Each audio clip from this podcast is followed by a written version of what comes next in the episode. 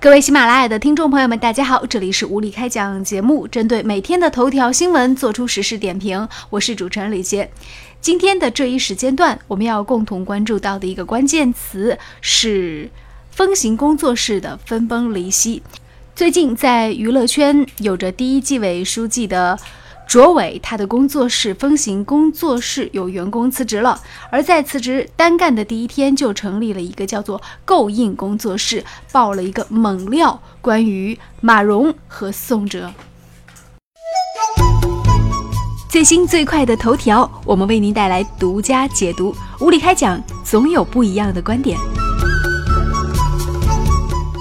从五月三号，风行工作室的员工集体辞职，创建新风行工作室之后，卓伟娱乐圈纪委一哥的名号就受到了严重威胁。为了挽回自己第一狗仔的形象，在未来半个月时间，卓伟突袭做了两次大爆料。虽然前戏都很足，但最终也没有掀起什么浪来。为了博人眼球呢，卓伟甚至不惜将刘亦菲的保镖称之为神秘的异性。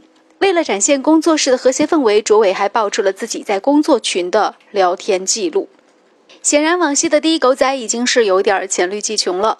而就在卓伟周三见的第二天，离开卓伟单干的新风行工作室正式更名为够印工作室。那么第一天就给他的老上司来了一个下马威，曝光了宋哲父亲载着马蓉母亲到民政局办理财产分割的事情，这里就非常的奇怪了。新工作室会出现这样的人事纠纷，因为他也应该算是中国第一狗仔吧？啊，对啊，其实，在很多大小媒体里面，我们都知道，一旦闹分家的话，唯一的理由只有一个，你说什么？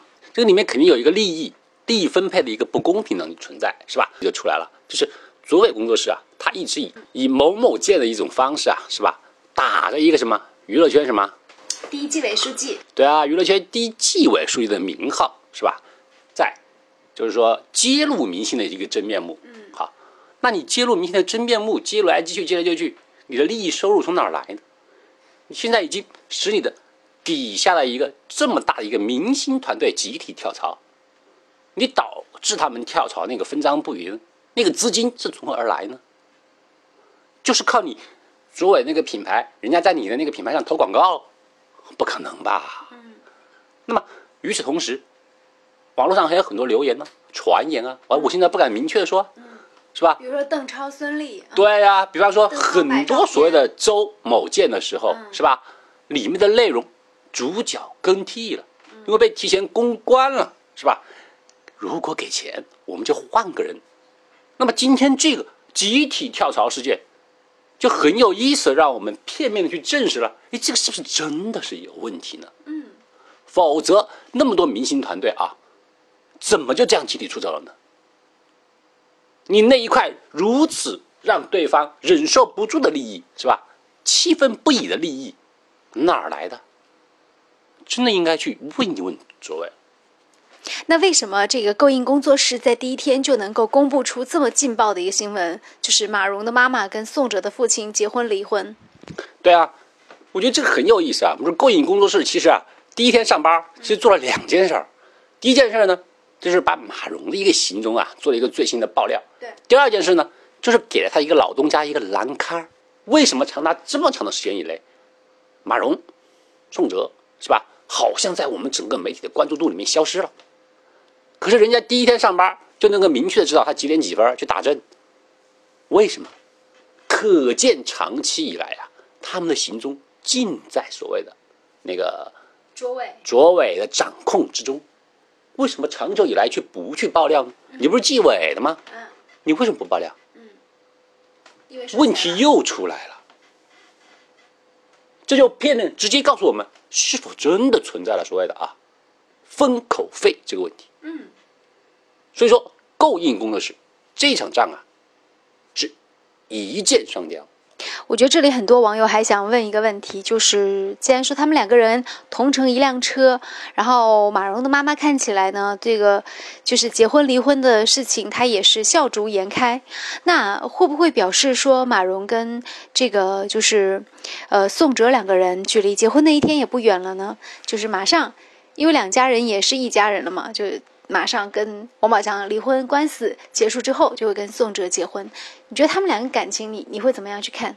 我觉得啊，恰恰是这一次事件发生以后啊，其实又已经很片面的或者说很直接的已经证明了一件事情，就是马蓉和宋哲啊绝对是不可能在一起的，或者说啊啊是宋哲应应该是不会要马蓉的。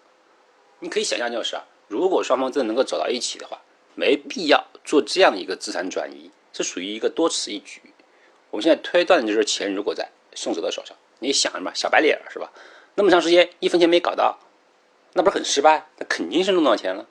如果这部分钱最后能够证明马蓉跟宋哲可以走到一起的话，他没有必要做今天这个事儿。有什么好转移资产的？而且转移资产转移的这么的嘛走下线。你想这两个人真有一天要结婚的话，一个人的爸爸和一个人的妈妈还是前夫前妻的关系，这一家人能在一起过日子吗？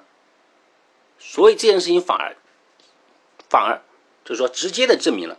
这两个人呢，不仅走不到一块去，而且已经分手了。嗯，好的，那本节目的观点呢，只代表嘉宾的个人观点。喜欢我们的节目，希望能够多多的转载，同时呢，在节目下方进行留言。这里是无理开讲，这里是喜马拉雅平台，我是主持人李姐。今天来做点评的依然是吴越小龙先生。工作请联系我们的 QQ 号，也是我们的微信的这样一个号码，可以直接加我的微信，就是 QQ 号幺幺六三二四个七。就到这里，拜拜。